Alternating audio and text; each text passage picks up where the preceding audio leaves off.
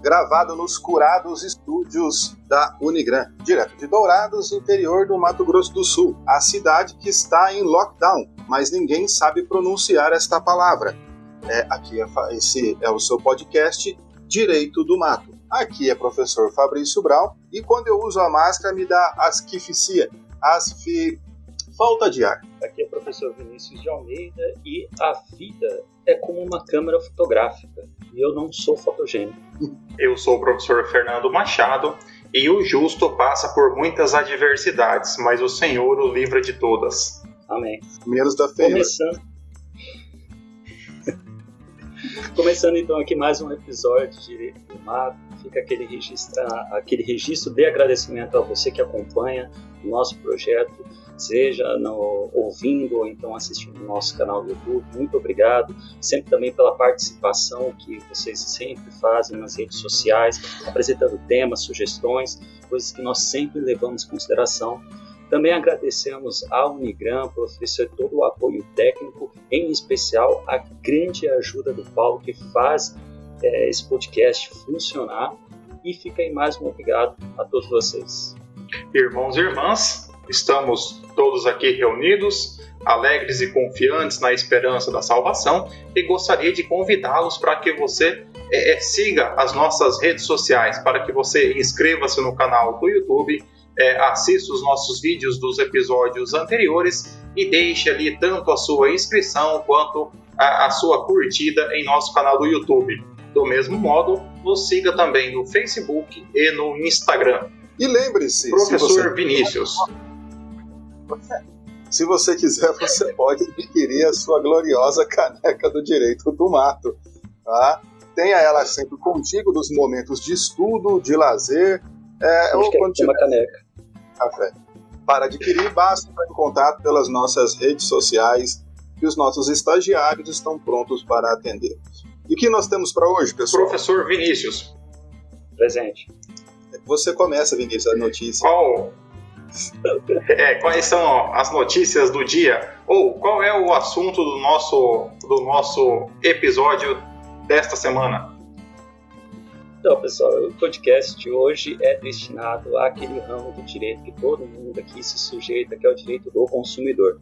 Separamos aqui algumas notícias peculiares dentro desse ramo fantástico do direito para a gente bater um papo aqui e conhecer um pouco mais da seara consumerista. E olha só, primeira notícia, qual o nome? É, Rafa Kalimann, Carla Dias e Jojo Todinho e outras celebridades são acusadas de propaganda enganosa. E é assim, ó, mais de 20 celebridades, entre funkeiros, atrizes e ex-BBBs, estão sendo processados por propaganda enganosa em uma ação movida por um auxiliar administrativo que alega ter sido levado a comprar dois celulares iPhone da Apple pela publicidade promovida nas páginas destas personalidades no Instagram. O homem afirma ter comprado os celulares pelo valor de R$ 2.200, mas que não recebeu os aparelhos pelos quais pagou, na ação de indenização por danos morais, ele pede 20 mil reais, além da restituição financeira de 4.400 reais pelos celulares, em valores atualizados com juros e multa. O comprador também processa a empresa que vendeu o produto em 2018, mas a ação foi ajuizada somente agora na quarta vara civil de Campos dos Goitacazes, no estado do Rio de Janeiro. O comprador, que recorre ao direito do consumidor, diz que tanto a empresa que vendeu o celular quanto as celebridades que fizeram a publicidade do produto responsáveis pelos danos que alega ter sofrido. Ele diz que o problema tem causado, além de prejuízo financeiro, abre aspas, grande abalo material e moral, envergonhando perante as pessoas com as quais mantém relacionamento pessoal e familiar. A extensa lista de famosos e famosas atreladas ao processo traz nomes como Léo Pires, MC Guimê, Jojo Todinho, Luísa Sonza, Sonza, Carla Dias, do BBB 21 e Rafa Kalimann, do BBB 20. Pô, dois, é... dois mil para um iPhone até que barato, né? Eu acho que é por isso que não entregaram. Não, eu fiquei né? com outra dúvida. E eu fiquei com outra dúvida. É, se, se ele foi comprado em 2018, como é que entraram no processo também o pessoal do BBB 20 e 21? Eles já eram conhecidos antes? Essa Carla Dias é aquela atriz que, já, que desde criança já trabalha na Globo. É, fazia. A Susana von Susana von Stoff. Richthofen. A mesma coisa. É, cuidado senão ela te mata se eu pronunciar errado. Uh, verdade, cara. Corta aí, gente. Não, é, então, a Rafa, essa, esses do BBB, eu não sei se era famoso, tudo, né? Na, na, essa Rafa não sei o quê. Mas também dessas personalidades aí tem, tem personalidade. Ah, entendi. É que ele comprou o produto, fez, na verdade, celebrou a, o contrato com ele em 2018, só entrou em ação em 2021. Então ele ficou esperando. Aí nesse intervalo foi surgindo BBB 20, 21. Ele falou: ah, quer saber? Vou colocar no pacote. Aí o pacote fica completo. Ah, às vezes foi isso. Olha, né? Estratégia do latim. O correio, o correio às vezes demora um pouco para entregar, mas de 2018 para 2021 parece que a, que a espera ela foi um pouco, um pouco longa, né?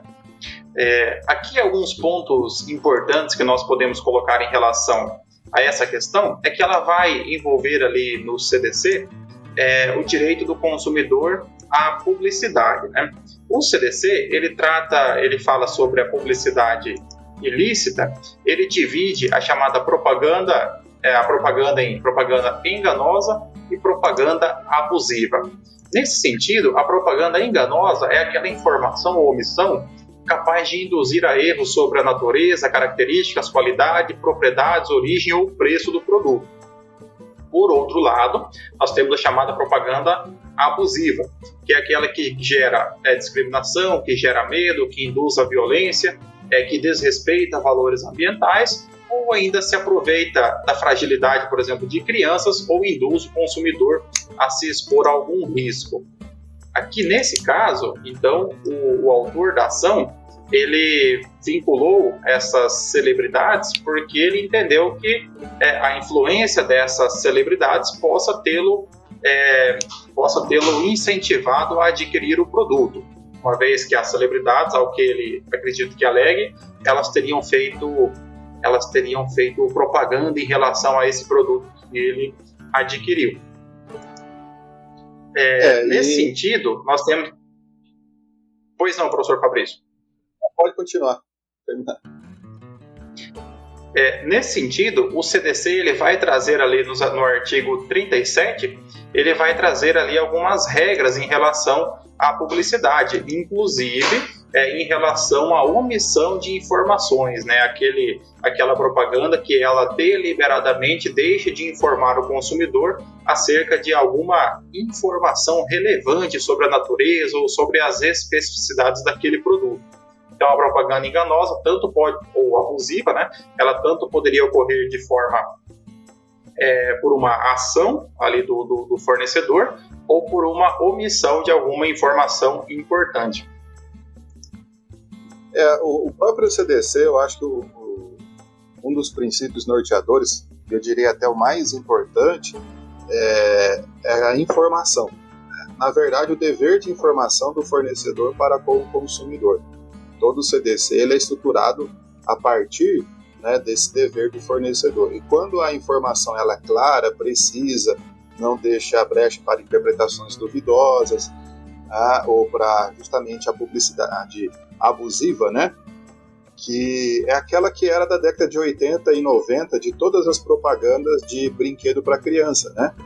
Porque na década de 80 os brinquedos eles eram maravilhosos, né? Então eu assistia ainda na minha eu infância, na minha infância, né? Propaganda dos comandos em ação, onde o helicóptero voava, o avião também, aqueles carrinhos andavam, as bombas explodiam, aqueles homens corriam tudo sozinho, mas não era nada daquilo era verdade, né? Então enganando a, a molecada. É, só que a gente sabia que era mentira e se iludia mesmo assim, né? Queria o brinquedo do mesmo jeito. O que veio aí então com surgimento do CDC até um pouco de regulamentação, que era um, um mundo livre, sem regulação nenhuma nessa parte de, de, de propaganda. O caso aqui me parece, né, é, mesmo no ano de 2018, a depender aqui que a propaganda feita por esses artistas todos é, levou a pessoa a adquirir o aparelho e aí de uma empresa que não cumpriu que deveria ter cumprido, que é justamente entregar é, e não sendo cumprido esse esse contrato, não tendo sido comprado, é claro que a conclusão lógica é você rescindir ele e, no mínimo, ter direito ao preço do que pagou, ser reembolsado aquilo que pagou com, com correção monetária e ainda perdas e danos. O CDC fala perdas e danos. O que envolve perdas e danos é tudo aquilo que efetivamente se perdeu em virtude do negócio e que deixou de lucrar né, por conta daquilo. Então, tem aí a ação da pessoa, eu não sei tá, se ele terá aqui como, é, é, se ele simplesmente mencionou na ação a, os artistas, as celebridades, ou se ele incluiu no polo passivo da ação. Se incluiu no polo passivo da ação, eu não acredito que os artistas contratados eles fazem parte da relação de consumo porque não, é, não são os fornecedores. E não, não entram ali como fornecedores aqueles que fazem a publicidade, porque não estavam vendendo, estavam fazendo publicidade. Agora, se eles estavam também vendendo, aí entra no conceito de fornecedor e serão corresponsabilizados pelo evento, não é? Isso é bacana que o Fabrício comentou, que de fato quando a gente vai estudar sobre o direito do consumidor, essa ideia da publicidade, essa relação contratual entre, vamos dizer assim, um artista e o fornecedor, é, ele quebra esse ciclo do consumo. Então, em um primeiro momento, é difícil mesmo a gente querer responsabilizar essas pessoas públicas em decorrência dessa publicidade enganosa. É, só que eu estava vendo uns estudos recentes bem interessantes sobre a ideia de personalidades do Instagram, por exemplo que eles não podem ser enxergados como celebridades da atualidade. Perdão, é, é, aquela ideia que a gente sempre tem de celebridade. Porque eles trabalham justamente nessa, nessa coisa de vender imagem. Então, tem, algo, tem uma linha nova de pensamento em defesa do consumidor que fala que essas personalidades de Instagram, porque elas, elas saem desse contexto de celebridade, quando elas vinculam a sua imagem a uma publicidade enganosa, elas produzem um dano social. Só que essas pesquisas, elas não falam, por exemplo, nesse caso aqui, do cara que comprou o iPhone. Ele fala daquela, daquela coisa mais abstrata, sabe? Tipo, atender a todos, a ferir todos os consumidores, não sei o que, etc e tal. E faz realmente a gente pensar nessa discussão, assim, sobre a responsabilidade ou não do, dessas, desses agentes, dessas celebridades ou então personalidades do Instagram em relação à prestação. Só que daí a gente pode cair num cenário injusto também, né? A gente pode colocar responsabilidade na. Deixa eu ver quem. No MC Guiné, só porque o cara não recebeu um iPhone. Aí, pô, coitado. Aqui um ponto importante que nós ponto importante que nós temos que analisar é justamente essa questão da publicidade pelos influenciadores digitais, né, ou digitais, como nós diríamos lá em Amambai. É, os é, influenciadores digitais, eles trazem uma nova modalidade é, de publicidade e que ela, de certa forma, ela não é muito bem, é, muito bem tratada no CDC. Até porque o CDC aqui, como um diploma normativo dos anos 90, ele não conhecia ainda essa ideia de publicidade por meio dos, dos influenciadores digitais. Aqui o CDC nós temos é, nós temos é, muito clara aquela visão de comercial, é, onde a empresa, o fornecedor, ele contrata de uma agência de publicidade é, determinada propaganda e essa propaganda é levada ao público por meio de algum canal de comunicação. É, tanto que ali no, ali no artigo 38 do, do CDC é, está previsto que o ônus da prova da veracidade e correção da informação ou comunicação publicitária cabe a quem as patrocina, ou seja, é, não apenas, por exemplo, a agência de publicidade ou canal de comunicação, mas também aquele que financiou aquela publicidade. O que nós temos agora verificado nos últimos anos é que é, o mercado publicitário ele tem migrado cada vez mais para a figura dos influenciadores digitais. É, por quê? Porque essas pessoas, como regra, elas já atendem a um nicho específico.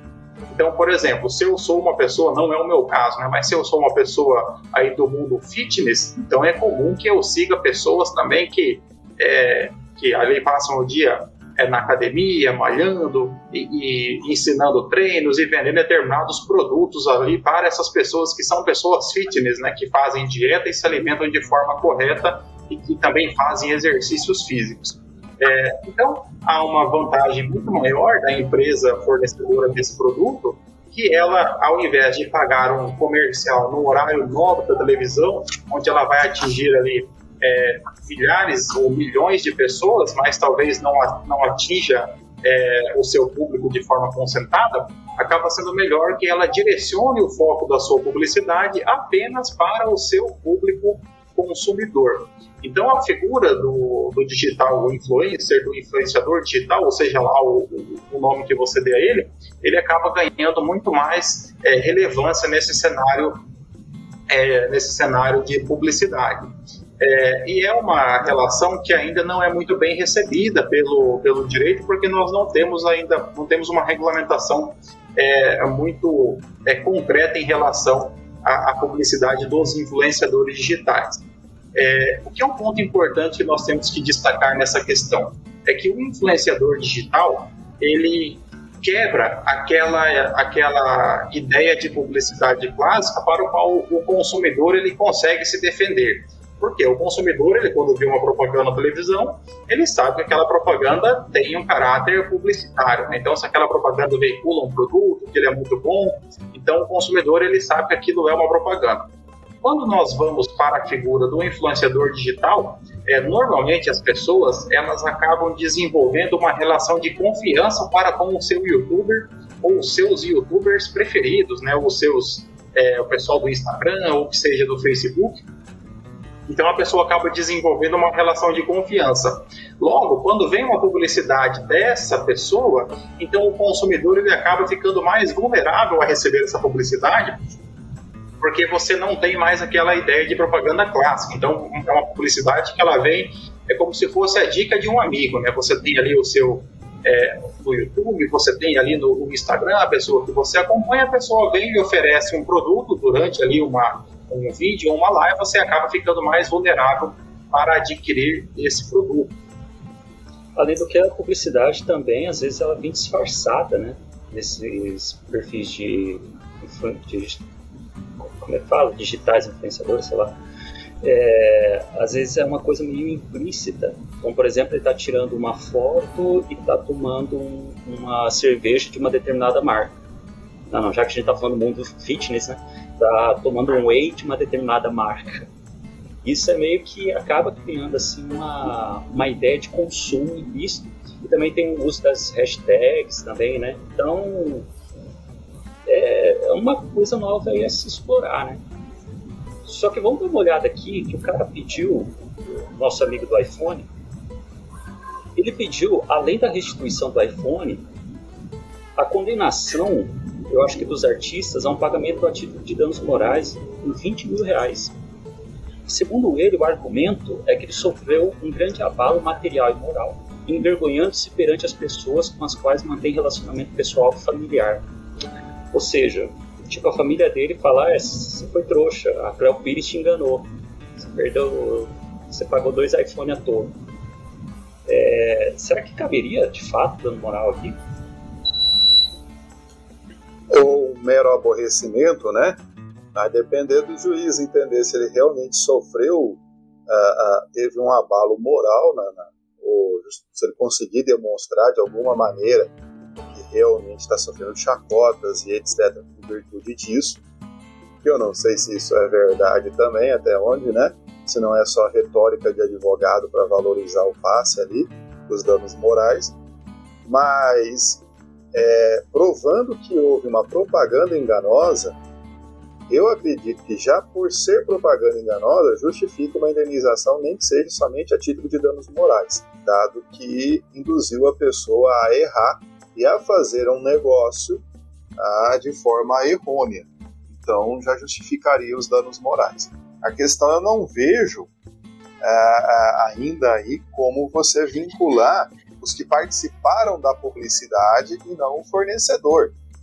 Às vezes quem participou da publicidade, a publicidade foi vendida de uma certa maneira a ser feita, que não vincula a, ao fornecimento ou não do produto, isso é responsabilidade do fornecedor.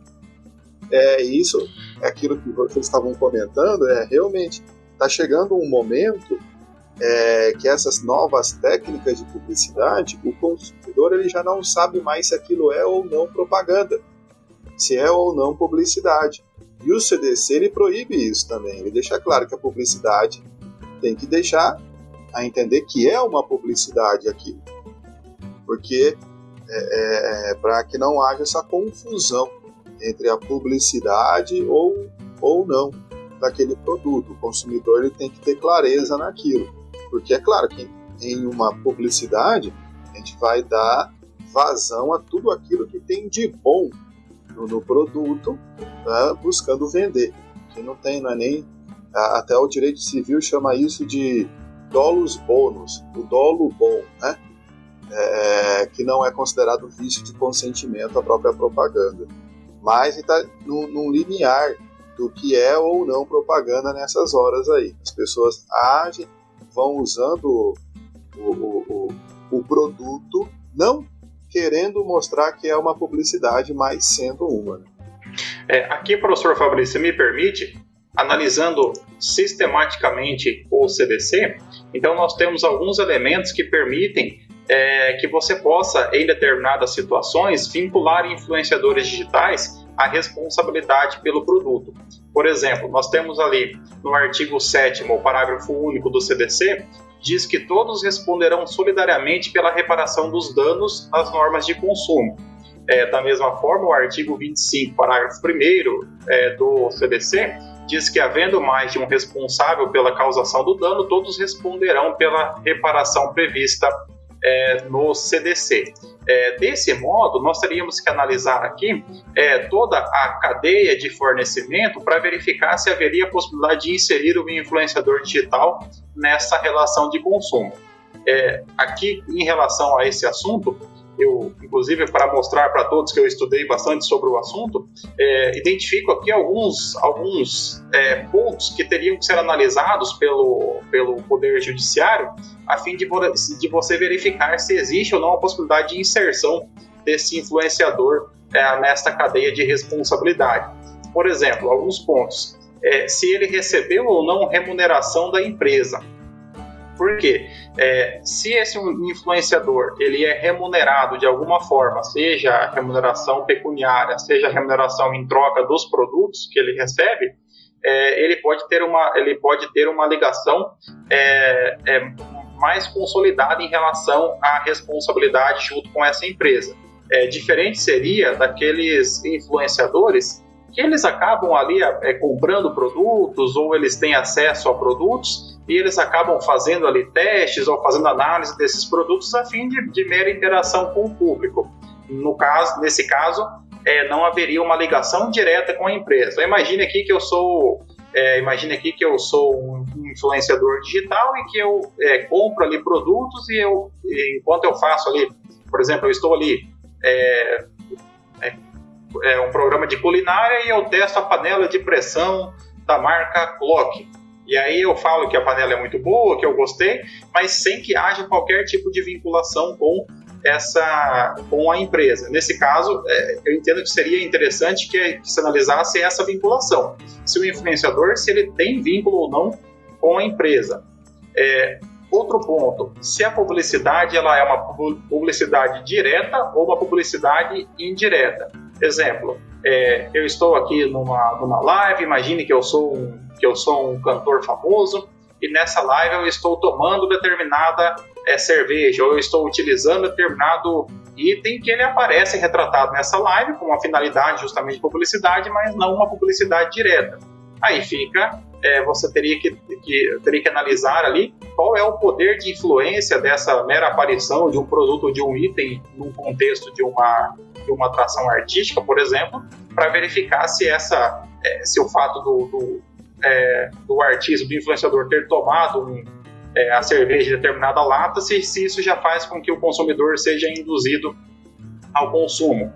É, outro ponto também, analisar a boa fé do, do influenciador em relação ao público, se na sua abordagem, se ele agiu ou não respeitando esse vínculo de confiança que ele deve ter com o seu público. Então, por exemplo, vamos pegar aqui, é, imagine que o influenciador ele está ali oferecendo o chá é, de emagrecimento, da, o chá da semente da guavira.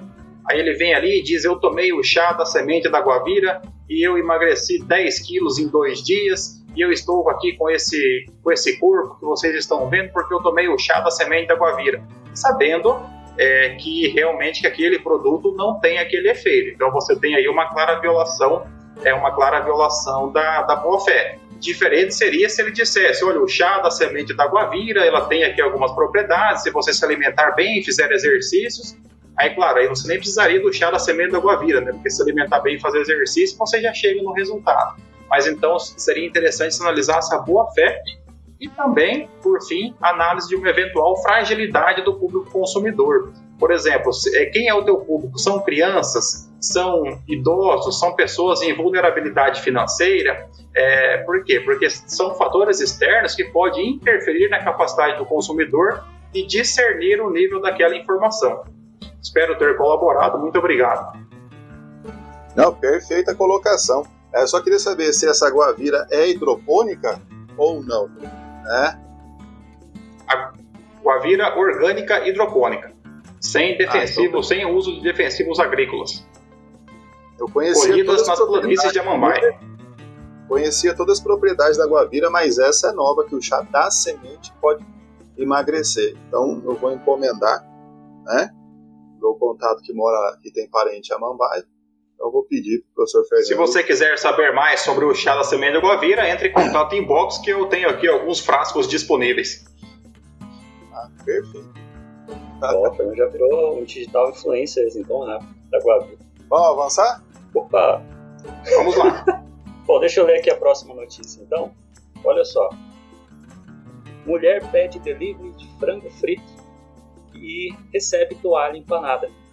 Uma mulher abriu um dos seus aplicativos de delivery para pedir um frango frito no restaurante Jollibee, na cidade de Taguí, na Filipinas. Quando chegou a encomenda, ela tentou cortar o que deveria ser o frango, mas não conseguiu. Quando abriu a massa com as mãos, descobriu que se tratava de uma toalha empanada. Indignada, lógico, né? A mulher, indicada como Pérez, fez uma publicação em suas redes sociais e acabou atingindo mais de 80 mil compartilhamentos o restaurante não se pronunciou sobre o assunto. Rapaz, é legal. Peço perdão, pelo silêncio. Peço perdão pelo silêncio, era eu que tinha que ter lido a notícia, né? É, mas a gente se viu. Eu não, não, não li o roteiro, perdão. Mas vamos lá, não tem problema. Professor Fabrício, o que é que você faria se pedisse um frango frito e recebesse uma toalha empanada? É, ia ficar muito puto, hein? porque a partir do momento que eu pedi a comida e o restaurante confirmou que está fazendo ali no aplicativo, a minha fome ela se multiplica exponencialmente. Afinal de contas, eu não preciso nem de ter fome para comer, mas quando eu faço isso, daí ela surge e se multiplica. E essa uma toalha, é, é, eu não tenho por hábito comer tecidos e toalhas, então eu acho que eu iria pessoalmente até no restaurante entregar a toalha para exigir meu frango frito. É, a partir do momento é, dizem que, a gente que no delivery, né, cria o direito subjetivo a, a receber já o alimento, né? Mas, putz, cara, ó, ó até onde você. Por isso que fala que ser humano, se tem, se tem uma coisa, ser humano é nunca deixar a gente é, de nos surpreender, né? Ó, ó, o nível que o cara chegou. Colocar uma toalha. Às vezes dizem que as pessoas dizem que as pessoas sofrem por amor, né? Mas não há um sofrimento, uma dor maior do que você pedir algo para comer e se arrepender, né? Essa é, acho que, a maior angústia que, que, que atinge o ser humano, sobretudo aquele que tem no, no, momento da sua refeição a hora mais feliz da sua vida, né? Ah, realmente, você, isso pode ser em qualquer lugar. Você pede alguma coisa e a expectativa ela é jogada lá embaixo, você recebe algo mal feito, ou uma toalha empanada no lugar do frango. Então, ou quando você compra é, uma coisa na internet, nos sites de fora, né? Aí você fica lá meses na expectativa, esperando. pensando que aquela imagem lá condiz com a realidade, chega lá é uma miniatura. É, mas. É, aqui, mas aquilo da internet é que as medidas estão lá em polegadas e ninguém lê aquilo ali para converter para centímetro que está num cantinho lá em polegadas e a pessoa não e a informação correta está lá. Só que a pessoa não lê e acaba comprando errado mesmo. E para analisar esse caso desta pessoa que comprou aí uma, um frango frito e recebeu uma toalha empanada, ainda que não seja, no, ainda que não seja um caso acontecido no Brasil, mas certamente nós temos casos análogos aqui no, aqui no país, é, mas nós poderíamos analisar à luz do nosso, do nosso CDC, né? É, nesse caso, nós teríamos que analisar aquilo que o CDC ele vai trazer como, como defeito. Né? E nós temos dois tipos de vícios no, no CDC. Nós temos o chamado o vício propriamente dito é, e o chamado fato do produto ou do serviço. É, aí nós teríamos que analisar ali o que diz o, o que diz o CDC com relação ao chamado vício do produto ou serviço, que se refere ao mau funcionamento ou defeito do próprio bem ou serviço que pode ser um vício de quantidade ou um vício de qualidade. Por exemplo, você comprou ali determinado produto que estava prometido que viria um litro do produto e vieram apenas 700 ml. Ou um produto que ele apresenta um, um vício em relação à sua qualidade, né, ao seu funcionamento. O artigo 18, parágrafo 6, ele vai trazer ainda um conceito é, em relação aos produtos que são impróprios ao uso e consumo. Né? Por exemplo, os produtos vencidos, ou ainda os produtos que, por qualquer motivo, se revelem inadequados ao fim a que se destinam. Né? Evidente que nesse caso fica fácil concluir que uma toalha empanada ela não tem, não se destina, é, é, ela não tem ali uma adequação entre é, a sua natureza e o fim a que ela se destina. Por mais que seja uma toalha de marca boa, né? Quando você vai comer ela empanada, acaba não sendo uma destinação adequada. Então nós teríamos aqui um vício do produto, que é aquele, aquela, aquele defeito ah, que se refere, que está inerente ao próprio produto. Diferente, o CDC ele trata também do chamado fato do produto ou do serviço. O fato do produto ou do serviço é o acidente do consumo que ocorre quando a utilização do produto ou do serviço causa dano físico ou psicológico ao consumidor. Vamos pegar aqui um exemplo muito, muito singelo. É, se você ali vai e compra um celular, você compra o celular, evidente que você comprou o seu celular para tirar fotos, né? Aí você já pensou ali em uma frase motivacional, aí você vai na frente do espelho, você já pensou até nas hashtags que você vai utilizar, é, e aí você vai tirar a foto com o seu celular e o seu celular apresenta um defeito na câmera, e ele não, não tira a foto né, é, conforme você gostaria. Percebam, nesse caso nós temos um, um vício do produto, que é um defeito inerente à qualidade daquele próprio produto. Por outro lado, imagine que você, o seu aparelho esteja funcionando corretamente, você coloca para carregá-lo ali ao seu lado é, e de repente ocorre a explosão da bateria desse, deste celular, causando-lhe danos, é, tanto danos físicos, né, materiais com relação ao próprio celular, é, danos físicos em relação a, a, ao risco da integridade, quanto dano psicológico, né? Uma pessoa que o celular explode é, carregando, nunca mais ela coloca perto da cama na hora de dormir, né? Pelo menos eu deixaria o celular bem longe, né? Vai que acontece de novo, né? Então você pode ter ainda um dano psicológico. Então é importante que a gente defina é, esses conceitos que o nosso CDC traz. O que é o vício do produto e o que é o chamado fato do produto ou do serviço. No caso aqui da, da senhora que comprou o frango frito, poderia ocorrer as duas coisas o defeito no produto, que veio uma toalha empanada, e poderia ocorrer o fato, se ela mordesse aquela toalha empanada, né, e de alguma maneira ingerisse algum pouco da, da, daquele pano sujo, acredito que não estava limpo, e viesse a passar mal, ter uma diarreia e etc. Né, então poderia ocorrer as duas coisas, né, por defeituoso e ainda causar um acidente. Né? Então, é, é, deu sorte que ela tentou ali com um talher, comer com talher e não pegar o frango com a mão e já dar uma nhacada nele ali, tentando engolir, né? como né? é, nesse, nesses casos, a responsabilidade pelo CDC é uma responsabilidade integral. Todos os prejuízos causados devem ser ressarcidos pelo fornecedor. É, o próprio CDC ele traz três, é, ele traz apenas três excludentes de responsabilidade. É, seriam essas excludentes de responsabilidade? Seriam aquelas situações em que o fornecedor ele não seria responsabilizado pela, é, é, pelo defeito ou pelo fato do produto ou do serviço. Né? Essas três hipóteses são é, aquelas situações em que o fornecedor não colocou o produto no mercado. Então, por exemplo, é, não era o produto daquele fornecedor. Então, nesse caso, ele não será responsabilizado porque não há ali o nexo causal, né? não foi ele o, o responsável por colocar aquele produto no mercado. É, também não será responsabilizado o fornecedor quando for demonstrada a culpa exclusiva do consumidor. Então, os produtos, eles, como regra, sobretudo os bens duráveis, eles possuem é, instruções com relação à sua, à sua utilização. Então, se ficar demonstrado é, que o consumidor ele utilizou aquele produto de forma inadequada, conforme as especificações do fabricante ou do fornecedor, então nesse caso, é, nesse caso aí fica demonstrada a culpa exclusiva do consumidor e, e o fornecedor não seria responsabilizado. É, ou ainda quando houver, quando ficar demonstrada a inexistência do defeito. Ficou após ali a análise da, da, da, situação, no caso concreto, verificou-se que, que, que, não há aquele defeito que foi alegado.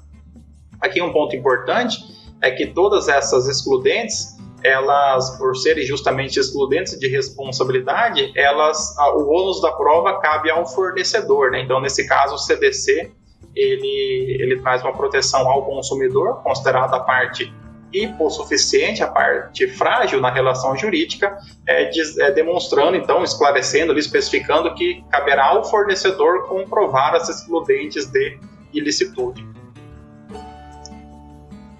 É, Nunca mais pedir. É, tem que avaliar. Pedir frango do Jolib. Tem que ver as estrelinhas lá que quanto, quanto é avaliado. Eu fiquei pensando tem assim. Que ver as estrelinhas? É. As estrelinhas é... da Fernando. Eu, eu não lembro o nome do negócio. Entrelinhas, mas pode ficar estrelinhas, fica bom também. É, é estrelinha?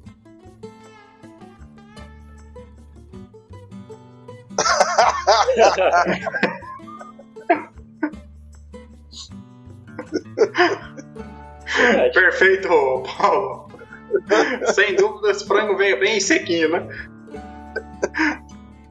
É, nisso não podia reclamar. Não, mas comentários é, pertinentes do direito você pode fazer tranquilo. Bom, então Vamos lá para a próxima notícia. Vamos para a próxima notícia aqui. STF julga parcialmente procedente a ação contra a lei do Rio de Janeiro que proíbe o uso de animais para testes de cosméticos. Foi julgada parcialmente procedente pelo STF a ação direta de constitucionalidade número 5.995, ajuizada pela Associação Brasileira da Indústria de Higiene Pessoal, Perfumaria e Cosméticos, ABPEC, questionando a Lei 7.814 de 2017 do Estado do Rio de Janeiro, que proíbe o uso de animais para teste na indústria cosmética e de higiene pessoal. Na sustentação oral durante a sessão de quarta-feira, dia 26, o Procurador-Geral da República, Augusto Aras, destacou que esses dispositivos tratam, respectivamente, da proibição da comercialização dos produtos quando derivados da realização de testes em animais e da exigência da exposição de informações referentes a essa testagem nos rótulos dos produtos. Segundo ele, nesse ponto, a lei do Rio de Janeiro interferiu no comércio interestadual e usurpou competência da União para definir normas gerais sobre produção e consumo. Na conclusão do julgamento da ação, na sessão desta quinta-feira, a maioria dos ministros entendeu que apenas o parágrafo único do artigo 1 e artigo 4 da norma são inconstitucionais, conforme sustentou no início do julgamento o Procurador-Geral da República Augusto Aras ao fim do julgamento, a votação ficou dividida em três correntes: cinco votos pela procedência parcial da ação, cinco pela improcedência do pedido e um pela procedência total. devido ao empate, para se chegar ao voto médio, os ministros computaram o voto pela procedência da ação à corrente da parcial procedência. Dessa forma, prevaleceu o entendimento do relator, ministro Gilmar Mendes, pela procedência parcial, julgando inconstitucionais apenas os artigos 1 parágrafo único e 4 é legal parcial, procedente, parcialmente, que se procede de forma inconsequente. Resumindo aqui, acho que o ouvinte é que eles julgaram constitucional a proibição de uso de animais para experimento e teste em produtos cosméticos de higiene e afins, porém julgaram inconstitucional a proibição de comercialização de produtos que testam animais. Né? Que eles, ao proibir o comércio, então ele estaria in, é, interferindo uma competência que é da União, porque um produto às vezes pode ser produzido em um outro estado e vendido no estado do Rio de Janeiro. Aí ele extrapolou a sua competência. Então, no estado do Rio de Janeiro, é proibido que se utilizem animais para fazer a testagem em cosméticos e essas coisas. Acho que não ah. tem como não lembrar aquela, aquele vídeo que viralizou recentemente do Coelho, vocês viram? Eu achei lindo aquele é, vídeo. É, como assim, era lindo, bicho, Coelho lá se ferrando. Não, ele é muito simpático. Então, é um vídeo bem interessante que expõe justamente essa situação de utilização de animais como cobaias em relação a testes desses produtos. E isso acaba sendo representando até uma evolução por parte do direito porque na história da ciência a gente conseguiu sempre observar que não só animais, mas até os próprios seres humanos já foram até cobaias de testes, tanto de produtos destinados à indústria farmacêutica, como então produtos destinados a consumo pessoal, esses aí cosméticos, é difícil falar, é, higiene, etc. E tal. Aí o que é bacana é que a, a ciência ela vem evoluindo ao ponto de que a gente pode sim ir abandonando, ir saindo desses meios, usando esses meios. Mas a insistência se faz por causa do custo. O custo acaba sendo barato até para fazer esses testes em animais. E tem uma coisa que o Fabrício falou que é muito importante. Quando o STF declara parcialmente constitucionalidade, ele restringe isso ao Estado do Rio de Janeiro. Então, isso não é uma, vamos dizer assim, uma imposição nacional. Mas claro, pode criar. Em termos em termos práticos, em termos práticos, imagine ali que a, a Monange faça o teste, ela, é, que a Monange ali utiliza animais para fazer o, o, teste dos seus produtos, né? E aí, nesse caso, então poderia, é, não poderia fazer os testes no Rio de Janeiro, poderia fazer os testes no Espírito Santo, e mas poderia vender normalmente no Rio de Janeiro. Seria isso. Eu não posso testar no Rio de Janeiro por lei estadual, Isso. mas posso vender o produto que tem que, que é, tem origem, na sua origem tem testes em animais, né? Justamente, isso aí.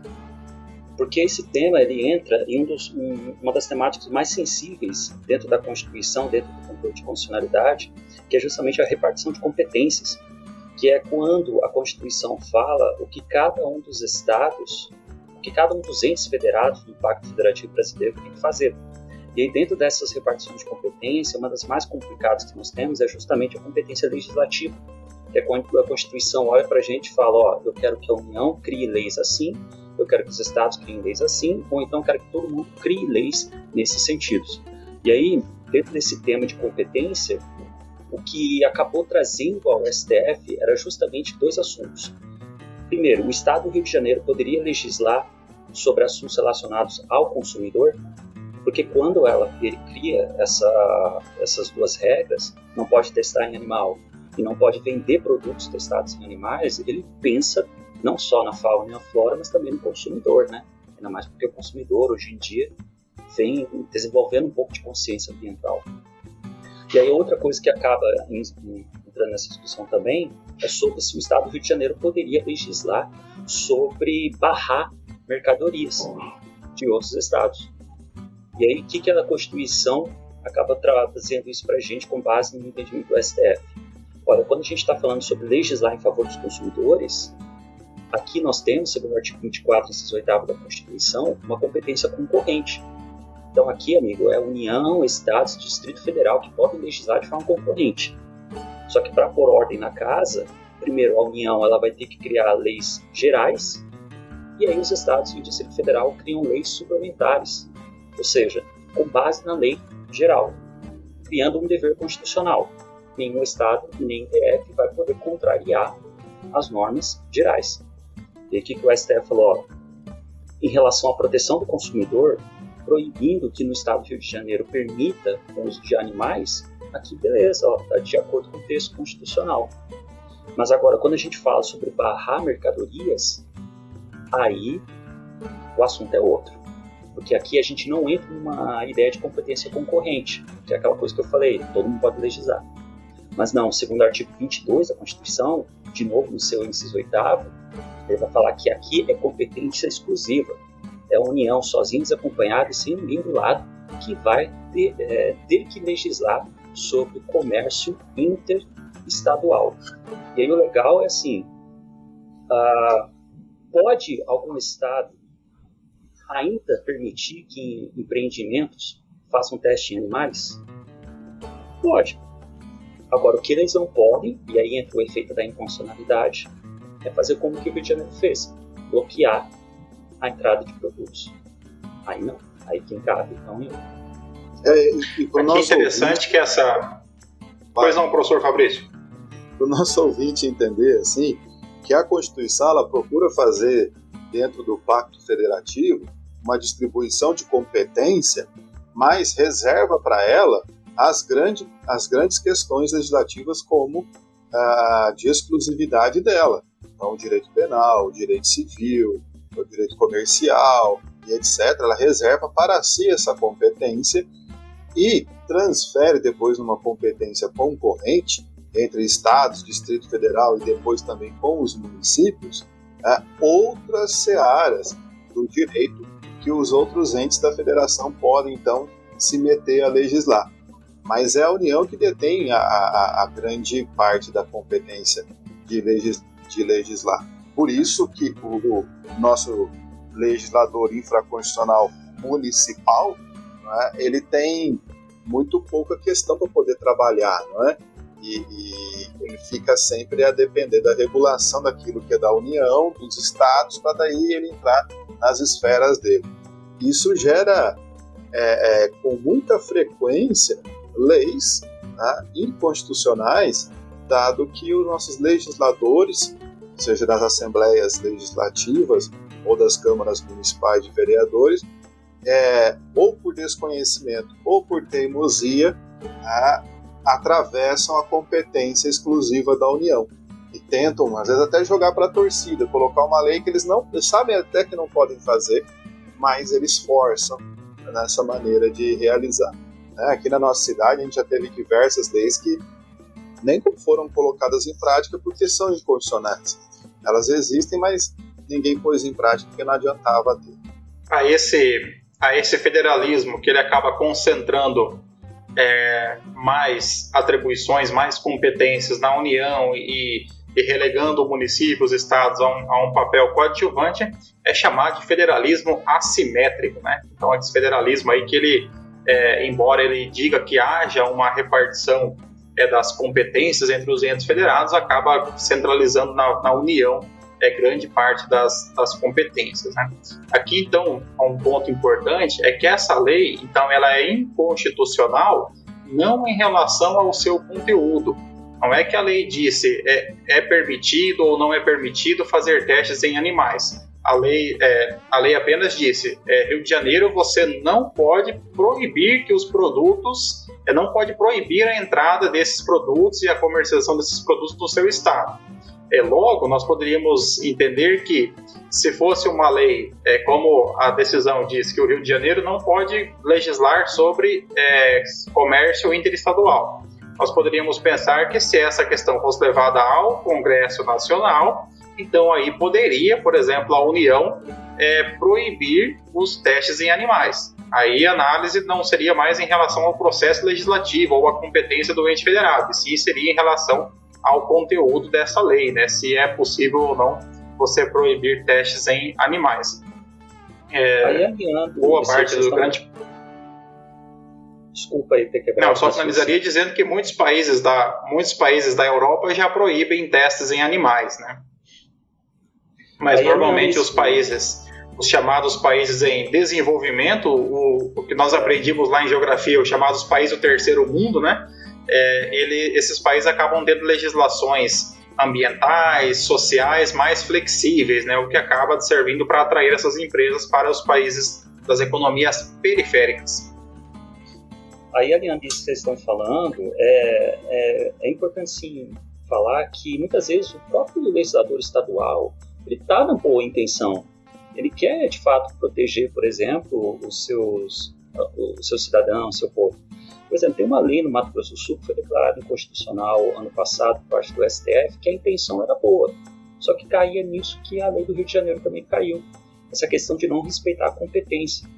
O, é, tinha uma lei no Mato Grosso do Sul onde ele vedava as concessionárias de serviço público a realizar o corte, a suspensão, interrupção, desculpa, do fornecimento de energia ou de água numa sexta-feira ou então em véspera de feriado.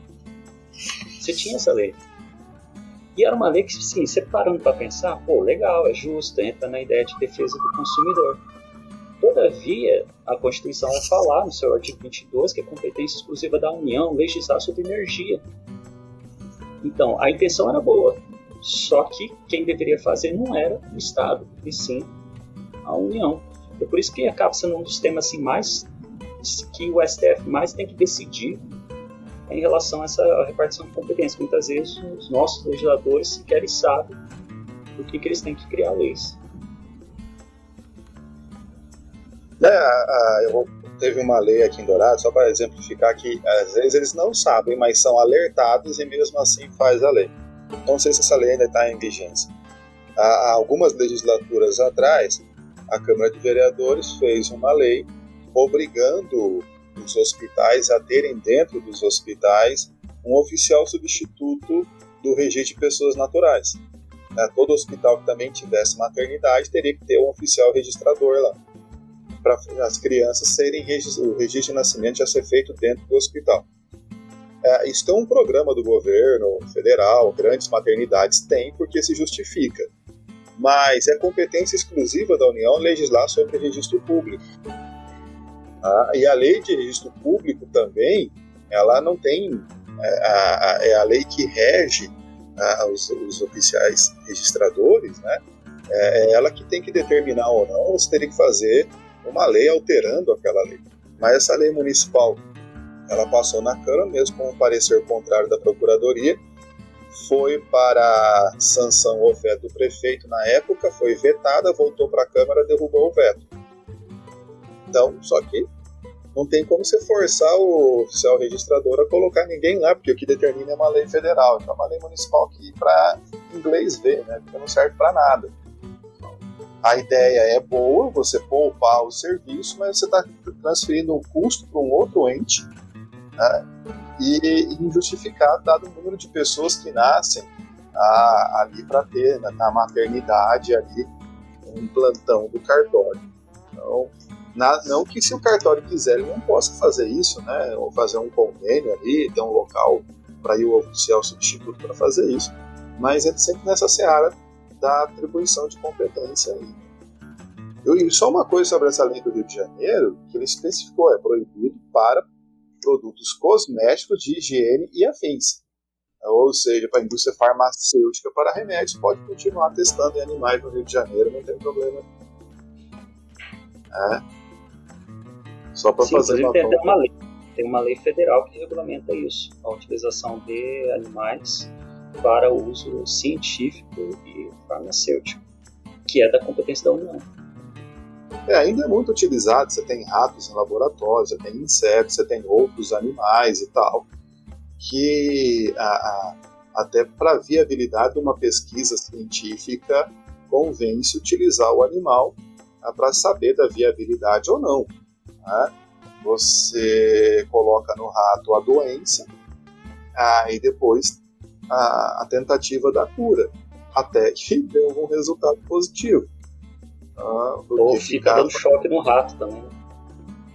Mas é o pessoal da psicologia né, e da psiquiatria que faz isso. Mas acho que esse assunto já rendeu. Podemos seguir para a nossa última e derradeira notícia? Então, para fechar com chave de ouro, olha essa aqui, última notícia. Estátua invisível é leiloada por quase 10 mil, 100 é, mil reais, desculpa.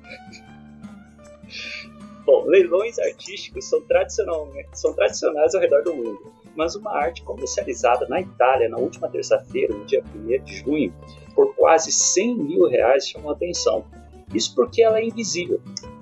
O artista e compositor da obra, Salvatore Garal, explica que ao decidir expor a sua escultura imaterial num dado espaço, esse espaço vai concentrar uma certa quantidade, densidade de pensamentos num ponto preciso, criando uma escultura que, pelo meu título, só vai assumir as mais variadas formas. Aliás, não moldamos um Deus que nunca vimos.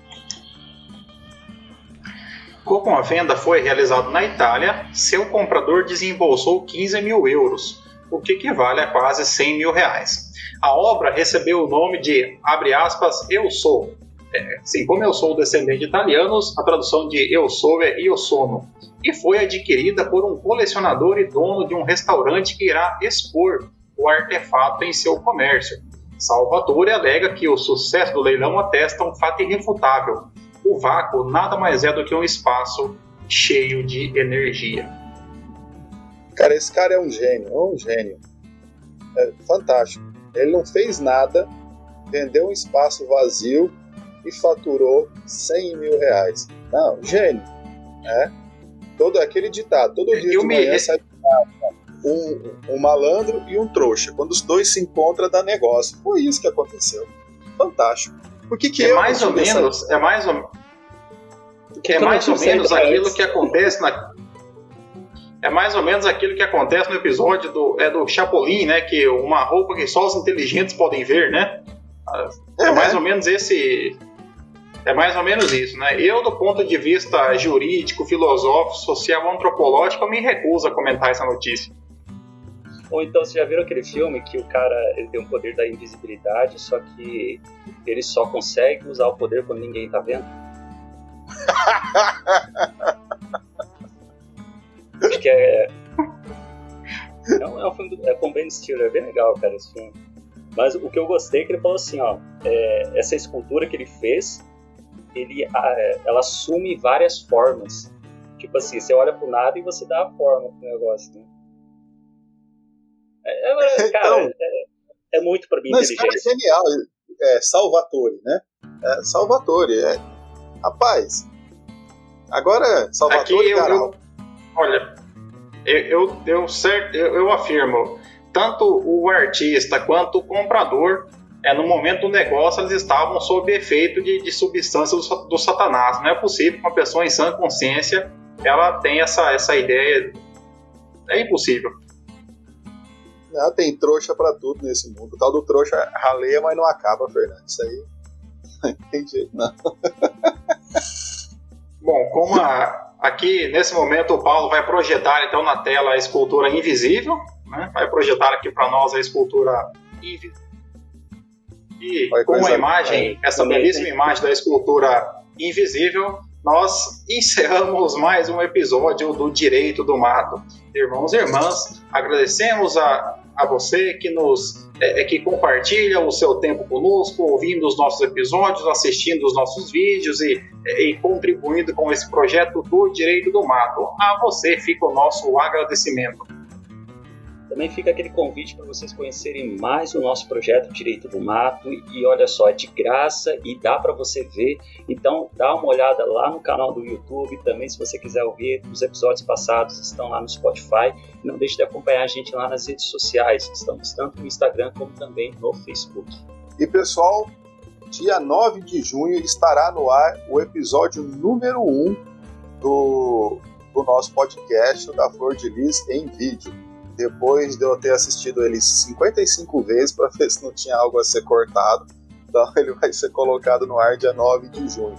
Então, com os auspícios de Unigram, tenham todos uma ótima semana, um grande abraço e sejam felizes.